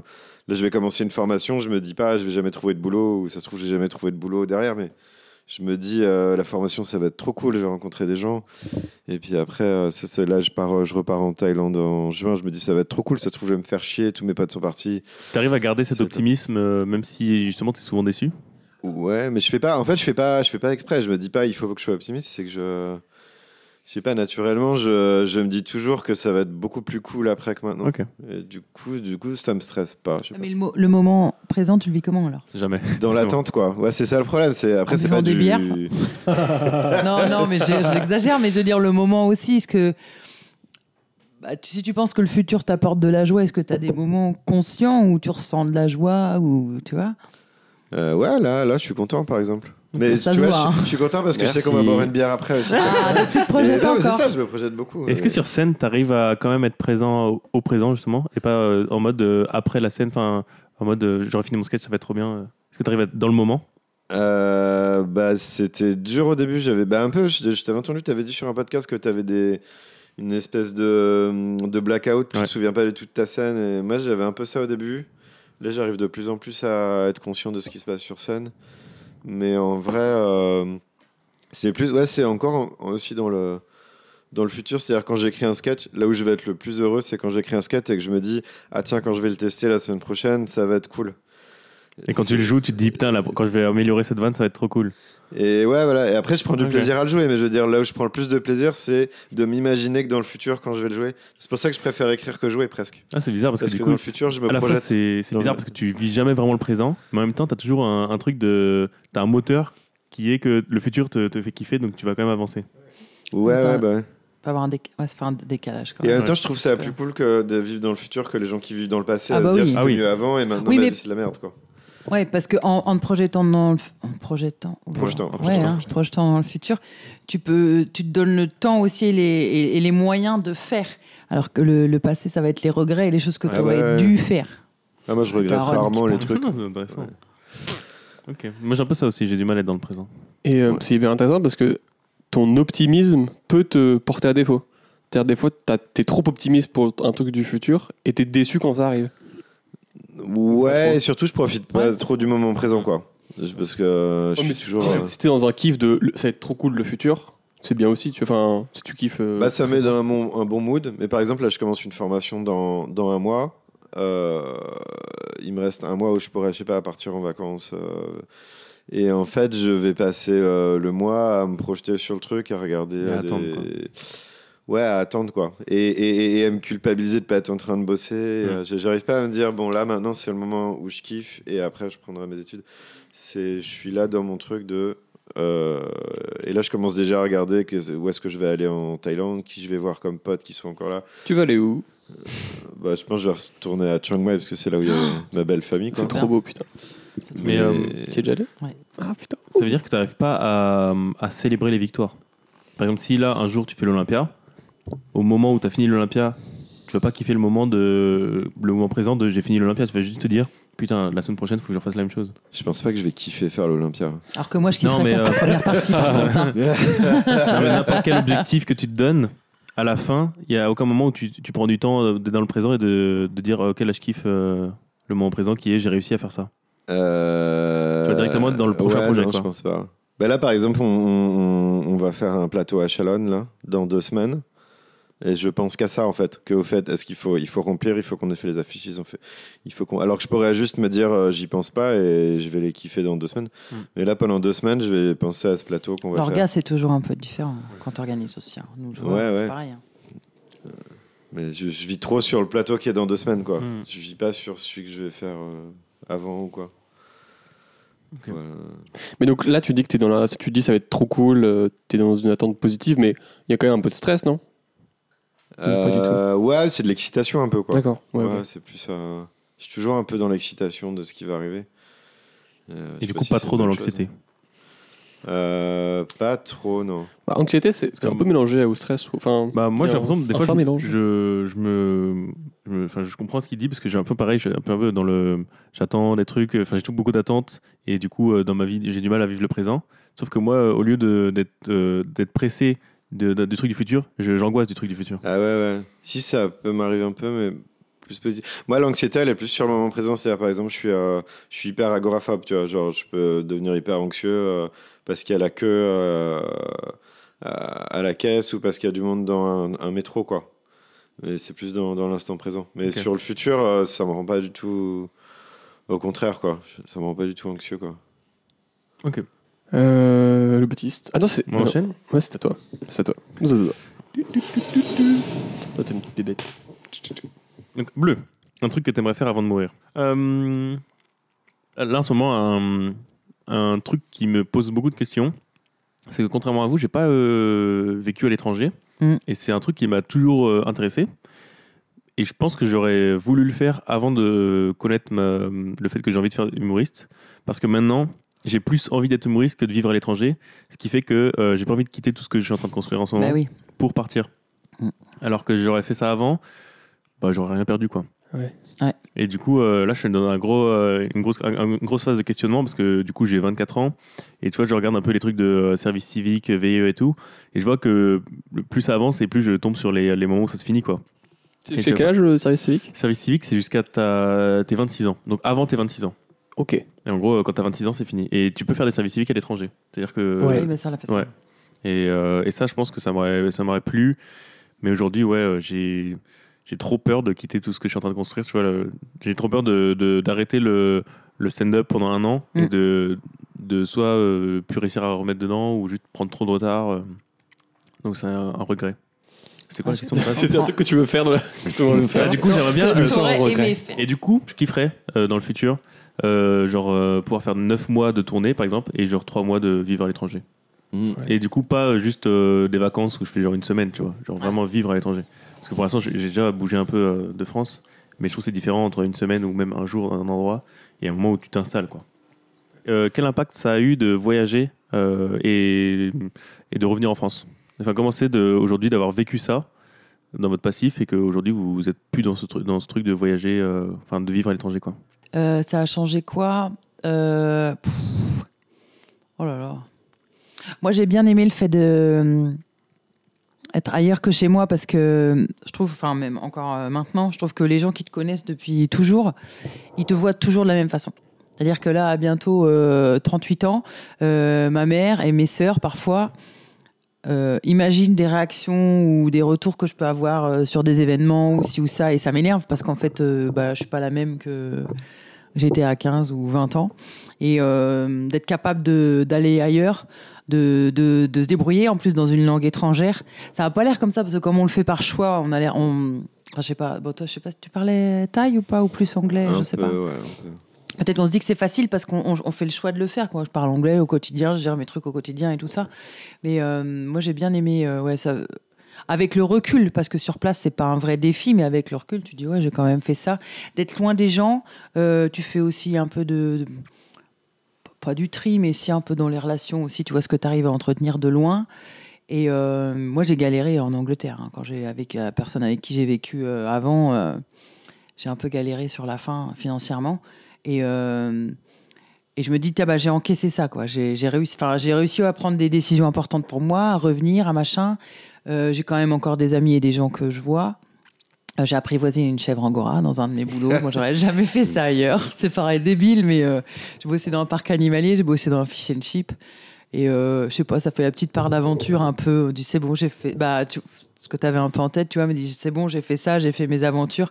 Et voilà, et c'était pas si loin que ça, donc c'était pas à l'autre bout du monde, un peu comme Est-ce que Moi, je- euh, maintenant tu es un peu en mode euh, j'ai vécu cette part d'aventure, maintenant je veux vivre. euh, Enfin, je pense que maintenant, enfin, c'était il y a longtemps, donc il y a, tu t'étais dit maintenant je vais me, me poser et plus avoir une vie de famille et tout. je pense que j'aurais pu. En fait, enfin, quand j'ai rencontré euh, mon mari, quand on s'est mis ensemble, on avait les mêmes envies. Enfin, c'est venu vite, voilà, d'acheter un appart, de machin et tout. Mais euh, s'il avait, puis moi, je suis rentrée à CNCF, mais je me dis, je me dis toujours que j'aurais pu avoir une autre vie de saisonnière ou, euh, ou autre, parce qu'en parlant anglais, en ayant fait du service, en ayant fait de l'hôtellerie, qu'on aurait pu vivre une vie de saisonnier, quoi, et voyager plus, euh, peut-être sans enfants et faire faire autre chose, mais. Mais euh, j'ai pas de regret, quoi. C'est fatigant d'être. Ouais. euh, Enfin, c'est fatigant. Il y a une vieille euh, qui a roulé sa bosse euh, toute sa vie. Mais j'apprécie aussi d'être proche de mes sœurs aujourd'hui, de certaines personnes. Et j'ai trouvé de la joie dans ces déplacements-là à, à ce moment-là. Et, de- et de- et de- la- des moments de tristesse aussi. Il y a eu des moments difficiles, mais, mais ça fait ce que je suis maintenant. Et, peut-être euh, que l'aventure maintenant tu la vis autrement, comme euh, en commençant le stand-up et tout. Enfin, je pense qu'il y a un peu un côté euh, tu continues d'être aventurière et de tester de nouveaux trucs. Quoi. Eh ben, euh, oui, oui, peut-être. Je l'ai pas vu comme ça, mais c'est bien. Merci.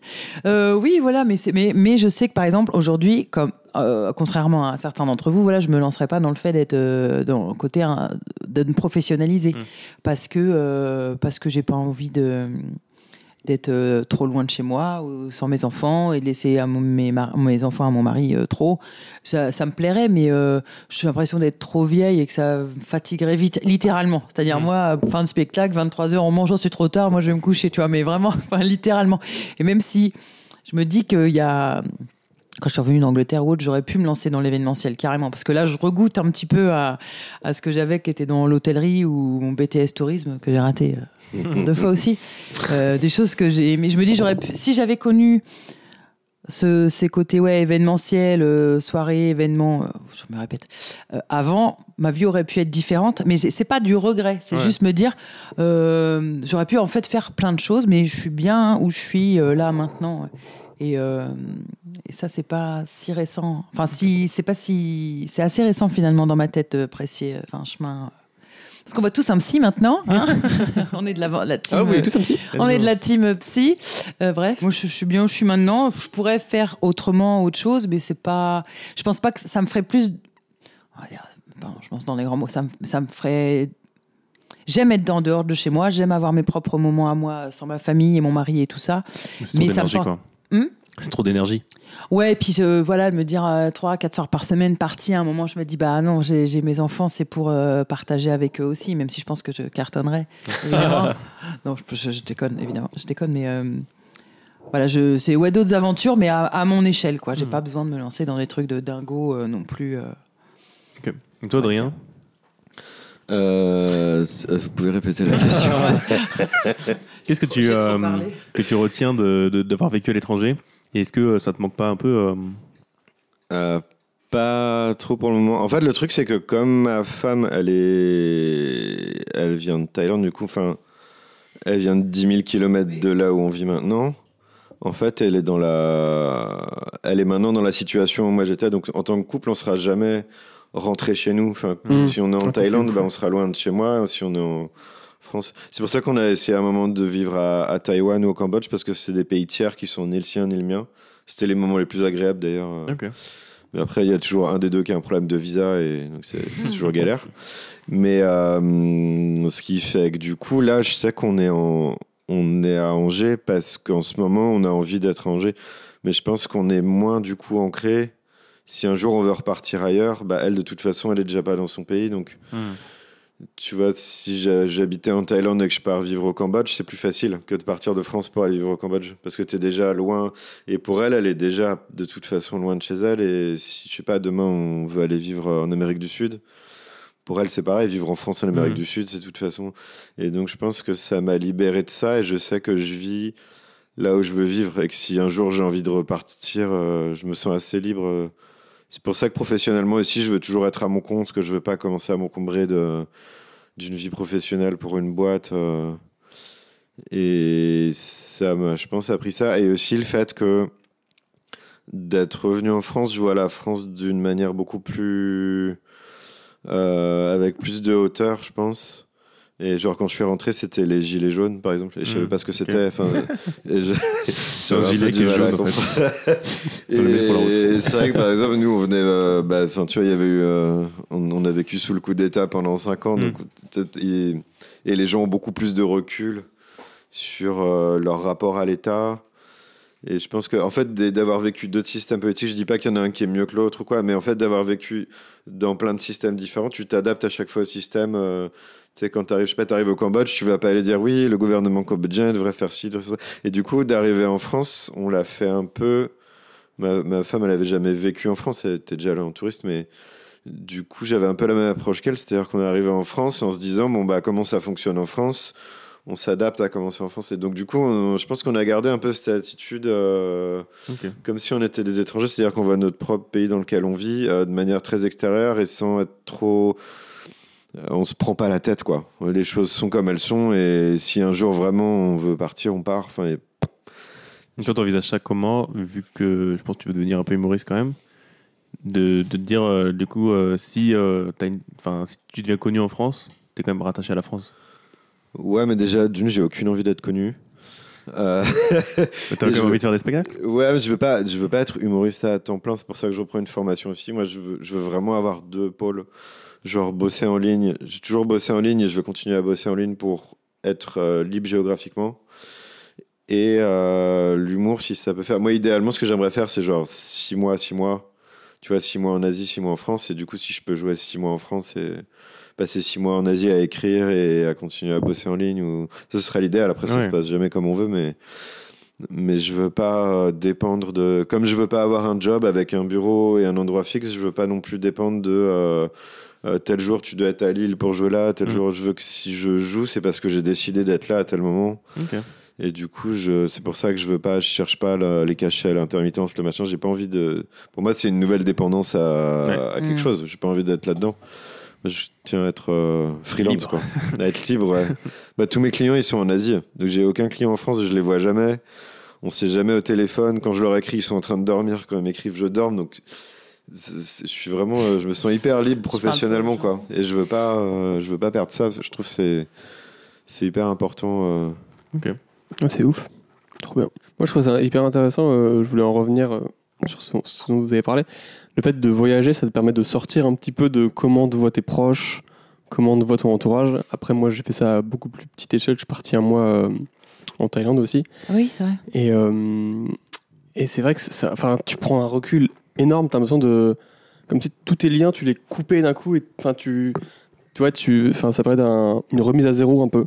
Tu montres ce que tu veux de, de toi. Ouais, c'est ça. Ouais. Et, euh, et c'est assez ouf. Et, tu, et du coup, tu te rends compte aussi de comment t'étais avant et de ce que t'as perdu. Et c'est hyper. Enfin, je trouve que ça fait beaucoup de bien euh, de, faire ça, quoi. De tout remettre à zéro, de te rendre compte des trucs. Tu fais Ah, ok. Et après, tu peux revenir. Bon, après, je pense que tu reprends un peu les habitudes, mais au moins, t'en as pris conscience et t'as. Je trouve que c'est vraiment cool pour, pour ça. Est-ce que vous aussi, euh, euh, ça vous arrivé d'avoir des relations beaucoup plus fortes d'un coup avec quelqu'un d'inconnu? Enfin, Par exemple, de dire des- en tout cas des choses euh, très intimes avec euh, quelqu'un d'inconnu, parce qu'en fait, Ouais. tu, tu te dis, oh, bah, je peux être euh, 100% moi-même, mais de toute façon, je ne le reverrai jamais, plutôt qu'à des proches que tu connais depuis genre, des années. Bah moi, mon, euh, mon ex avant mon mari était anglais aussi. Je bossais dans un village vacances et je l'ai pas vu de l'été. Le gars, je l'ai jamais croisé de l'été. Et je le croise le dernier soir et on se raconte nos vies, mais d'une façon euh, de dingue. Et, euh, et il a. et Qu'est-ce comment j'ai fait? Et j'ai filé mon mail. Enfin, j'ai dit à ma sœur de lui filer mon mail et on, on a, on s'est écrit pendant, je sais pas, un an, un peu plus d'un an, mais des mails à se raconter notre vie et tout ça. Puis un an et demi après, je suis allée habiter avec lui. Je l'avais vu une fois. Ah, c'est ouf. Enfin, je suis retournée entre temps le voir et tout. Mais euh, ma mère a rien compris. et je suis allée. Alors, ça a duré 15 mois euh, sur place, mais voilà, pour différentes raisons. Mais j'étais sûre de moi, quoi. J'étais, bah, non, j'y vais. Ouais, je comprends, je comprends. Ouais. Je, je voulais rebondir sur un truc que tu as dit, Pierre, de. Rebondis. hein non, pardon. Rebondis, pardon. Oui. Euh, non, tu disais de, hum, que ça te permet, de, quand, tu, quand tu pars quelque part, de, de prendre de la distance et de recommencer un peu à zéro les choses et tout. Et j'ai rencontré pas mal de gens qui étaient, dans, qui étaient là-dedans, mais en. Genre dans l'excès, dans une espèce de fuite en avant, de Mmh. genre ils arrivent dans un pays, leur vie, ils trouvent que leur vie est merdique, ils arrivent, ils changent de pays, ils disent euh, c'est formidable. Euh, ils reconstruisent une nouvelle vie qui devient merdique, ils rechangent de pays. Et t'as des gens comme ça qui font le tour du monde euh, en pensant que leur vie sera moins merdique euh, au pays d'après, quoi. Et c'est un danger aussi euh, dont Ouais. faut être vite conscient quand tu pars, de te dire euh, où que tu partes et d'où tu viennes. Je pense qu'il y aura toujours une période un peu où quand tu découvres un nouveau pays, tu découvres que les trucs cool et tu vois pas les trucs chiants. Donc tu te diras toujours ah c'est vachement bien. euh, ce nouveau pays et du coup il y, a- il y a des gens qui sont accros à ça quoi Ouais. et Bah, c'est exactement ce que j'ai vécu. Euh, ma- mon premier chômage, euh, je m'étais dit, oh vas-y, là, je, je quitte mon taf. Euh, Enfin, mon- en tout cas, mon contrat s'est terminé. Euh, J'en profite, je pars euh, en voyage et je veux vivre à l'étranger et tout. Et, euh, et j'étais vraiment convaincu de, de ça parce que je voulais, euh, je voulais aller à l'étranger parce que j'ai fait des vacances et tout, c'était cool. Et, euh, et en fait, euh, juste avant de partir, j'ai fait une semaine chez mes grands-parents qui ont une maison la- de vacances à la mer. Et je me suis fait chier de ouf. Et je me suis dit, putain, mais en fait, c'est ouf parce que je suis parti, mais mes problèmes, ils sont restés, quoi. Ouais. Et, euh, et je me suis dit, putain, si c'est ça en France, qu'est-ce que ça va être à l'étranger? Sauf que, genre, euh, quand tu pars euh, six mois euh, en Nouvelle-Zélande, je sais pas, c'est un choix beaucoup plus important. Et je me suis dit, bah, euh, je sens qu'en fait, je veux fuir un truc. Je- avant de partir, je vais essayer de résoudre ça. Et, euh, et du coup, bah, je suis jamais parti. mais euh, ça fait que je me sens mieux aussi. Ouais, bah, Je me sentais t'es que- resté pour résoudre. C'est bien. Ouais. C'est courageux. Bah Après, je pense que ça aurait été intéressant aussi de partir et de vivre des trucs. Et euh, je pense que tu, tu résous peut-être pas des problèmes, mais en tout cas, tu, t'en, tu deviens peut-être conscient de ce qui t'a suivi. Mais, euh, mais c'est aussi bien de savoir que c'est une fuite. Quoi. Ouais, c'est hyper intéressant. C'est vrai que moi j'ai rencontré pas mal de gens comme ça aussi qui bougent partout tout le temps. Et, euh, et moi je l'ai senti un petit peu quand je suis parti. Je me disais, est-ce qu'il n'y a pas un, un- ce- cette envie de fuite, de quitter ce que tu as sur place? Mais après, vu que c'était un truc de retour, je sais que. Enfin, c'est bien, c'est bien d'avoir un retour, je trouve. De se dire, euh, tu vis autre chose, mais tu reviens et tu quittes pas tout, donc il faudra régler tes problèmes quand même. Et puis il y a toujours euh, l'idée qu'on se fait d'une situation et la réalité en fait. Parce que fina- tu, tu dis, ah ouais, bah, je vais partir, je vais faire des saisons, je vais enchaîner, j'ai machin. Et puis après, tu dis, mais, euh, bah, tiens, mais mes, mes parents, ils sont, ils sont là, mes frères, mes sœurs, mes meilleurs potes, quand même, machin. Parce que si tu arrives à les. On parlait des- de créer des liens et tout ça, tu peux avoir de la chance et tomber euh, sur des chouettes personnes et tout ça. Mais si c'est pas le cas ou c'est juste furtif, à un moment, les gens vont te manquer aussi, quoi. L'affect, euh, le, le fait de se confier quand ça va pas, machin. Tout le monde est pas. euh, se confie pas facilement quand ça va pas à des étrangers, justement, quoi. Et tu as besoin quand même de, de l'échange. Après, il y en a qui le vivent très bien, la distance et tout ça, mais c'est pas le cas de tout le monde. C'est ça la différence entre l'idée que tu te fais d'une situation et puis ta réalité euh, quand tu te lances, quoi. c'est clair. Est-ce que vous voulez refaire un tour ou Moi, je joue, on en fait un dernier. Ouais. Et on clôt là-dessus. C'est Adrien. C'est où hein Adrien, let's go. Après, on peut quand même manger des M&M's Mais sans... t'en manges autant que tu veux. Euh, marron.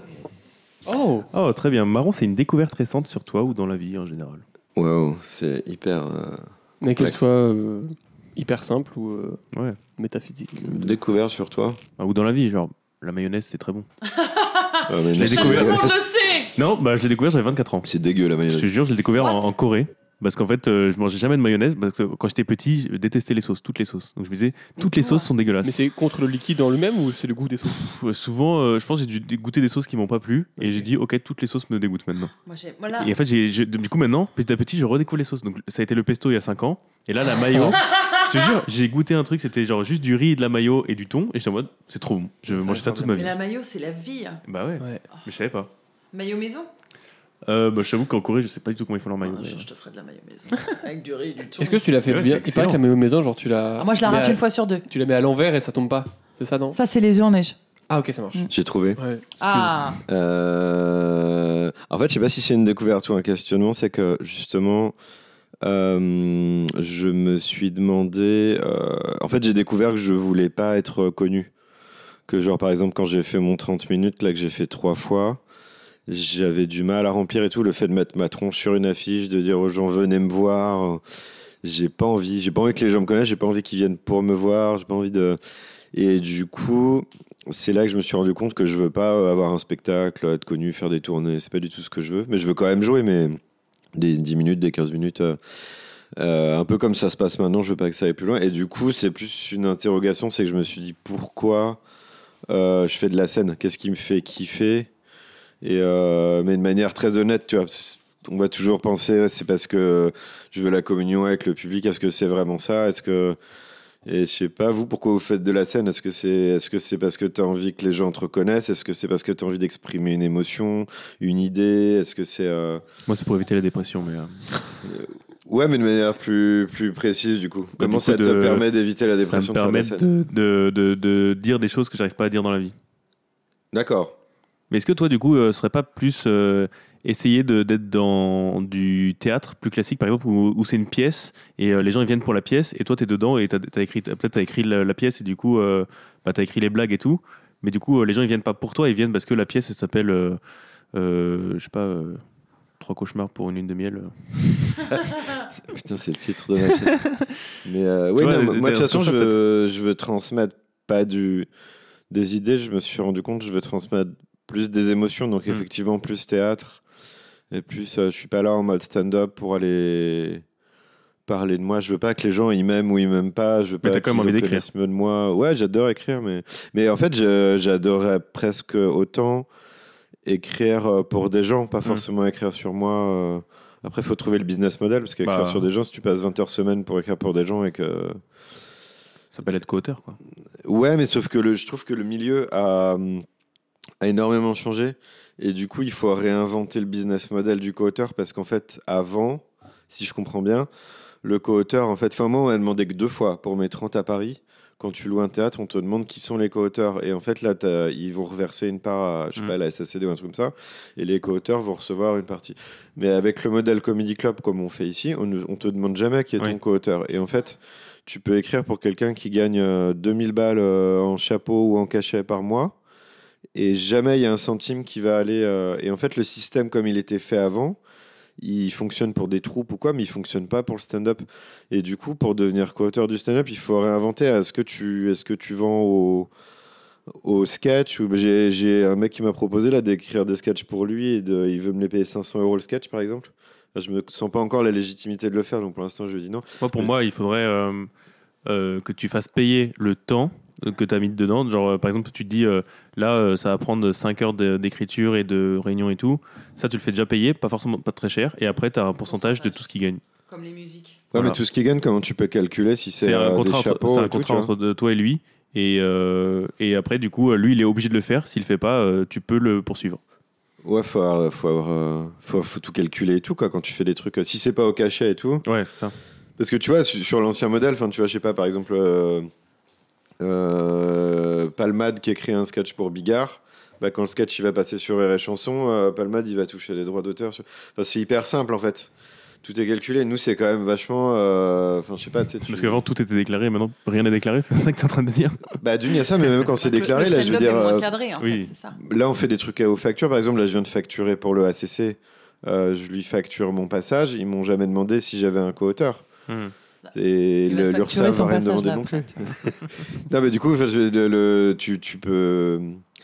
Enfin, c'est beaucoup je- plus compliqué en fait. de- et du coup, moi, j'aimerais bien à la limite devenir auteur, mais je me dis, euh, si je bosse 20 heures par semaine pour quelqu'un pour, ou pour 2-3 personnes pour écrire pour eux, quel contrat tu fais? Après, tu peux déposer tes, euh, tes textes. Et si eux, ils les jouent, ils sont obligés de reverser un truc à la SACEM, non? Ouais, mais ça, c'est que si c'est. euh, Non, en fait, c'est le théâtre qui reverse à la SACEM. Ah, ok. Et en fait, nous, on le fait jamais. Enfin, le, le- les théâtres où on joue, enfin, je veux pas donner de nom, machin, Oui, je oui. sais pas ce qui est dans les règles ou pas dans les règles, mais les théâtres, les théâtres où on joue, ils ont jamais reversé de droits d'auteur à la, à la SACD ou à la. Je sais pas exactement comment ça fonctionne, je veux pas dire de conneries. Ouais. Mais en tout cas, euh, on n'utilise pas du tout ces canaux-là. Et euh, est-ce que tu as du coup fait des démarches pour euh, rencontrer des auteurs et savoir comment ça fonctionne ce milieu? Non, pas du tout, je suis pas du tout dans ce Ok. truc. Parce que j'ai vu que par exemple l'Académie de l'humour là, euh, eux ils ont des, euh, ils, ils font des plein de formations du coup avec euh, plein de gens professionnels et ils font un moment un cours avec la, la SACEM, ils font des cours avec des auteurs et du coup tu vois c'est, je pense rencontrer des gens qui sont dans le milieu peut te permettre de te dire ah ok c'est comme ça que ça fonctionne. Bah, ouais, bah après, le truc, c'est que je pense que c'est très différent à, à Paris. Bah, je te Oui, dis, moi, les deux clair. seules fois où on m'a demandé mes auteurs, c'était à Paris. Ouais. C'est que quand tu loues un théâtre à Paris pour jouer toutes les semaines, euh, bah, là, ça va être automatique. Ça va être... Alors qu'à Angers, ça se passe pas du tout comme ça. euh, À Nantes, je sais pas comment c'est. Mais à Angers, enfin, je sais pas vous, moi, on m'a jamais demandé qui étaient mes auteurs à Angers. euh. Bah, Et après, c'est pas un problème, c'est juste qu'il faut, faut réinventer la moi, manière. moi, on m'a dont- rien demandé. Hein. Déjà, on me demande Je te même pas de jouer.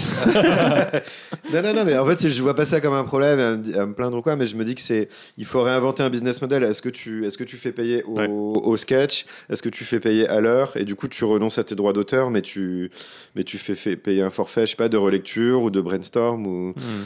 Parce qu'en fait, quand on est entre potes et tout, tu peux le faire 2-3 heures par semaine, c'est cool, mais si tu dis je veux en faire mon métier et je veux plus trop monter sur scène, mais 30 heures par semaine, je vais écrire pour les autres. Euh, tu peux pas le faire euh, gratuitement Ouais, et à un moment donné il faut que te- parce que la, personne qui va jouer avec ton texte derrière elle va quand même gagner de l'argent euh. Et t'as pas envie d'essayer de faire du coup euh, autre chose que de la scène dans le sens où euh, c'est beaucoup plus cadré, par exemple pour des chroniques télé ou des chroniques radio? ah j'adorerais faire des chroniques Parce que radio je ouais. pense que là-dedans, il y a beaucoup de gens qui sont, on le sait pas forcément, mais qui ont des co-auteurs. Parce que si Ouais, c'est ouais. genre t'as des chroniques tous les jours, euh, même si c'est la même personne qui le lit, c'est pas forcément la même personne qui l'a écrit, tu vois. Et là, du coup, t'es obligé de déclarer.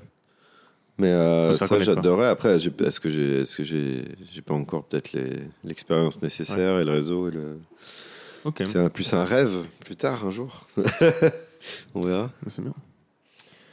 On arrête là Ça vous a plu? Et ben c'était vachement Ouais. euh, rigolo C'est comment pour un... On a Dahak un max là. Dahak c'est quoi Ah Dahak oui, Dahak, c'est euh, rigoler en jeune. en jeune Voilà. Dahak. Dahak. C'est pour un jeune. Je crois que c'est, c'est- euh, je crois que c'est juste en arabe, rigoler, Dahak. Dahak le Ouais. sang Ouais, c'est- wesh Attends, je l'ai tège, elle m'a... on a trop d'ahak. Ah, Tej, on disait déjà, nous. Ouais, euh, Tej, ok. Ouais, ouais. Ouais, les boomers, on dit ça. Ouais, vous avez bien d'ahak, ça va? Ça a d'ahak. Non, mais c'est le Dahak, ça me. ça Ouais, bon. me- non. Est-ce que t'as kiffé? Est-ce que t'as gaulerie T'as kiffé, tout t'as bien ça? aimé? Oui, oui, j'ai kiffé. Et toi, Adrien, t'as kiffé? Ah, J'ai j'ai kiffé et j'ai- j'espère vraiment que ça permettra de vendre l'appartement de. merci, merci, merci. À partir du 13 octobre, sans frais d'agence. Let's go. Sur le bon coin ou euh, oui, ça va venir. Oui, oui, oui, oui. C'est- Faut qu'ils partent. Bon, je, suis, je- je suis très chaud, mais le lien dans la Mais non, mais je les suis gars, après, c'est chaud, mec. barbecue, karaoké à la baraque, tiercé derrière, les Je gars. suis trop chaud. Bon, Eh bon, ben, on, se- super. on se quitte là-dessus Oui. Au revoir Bye Ciao. bye.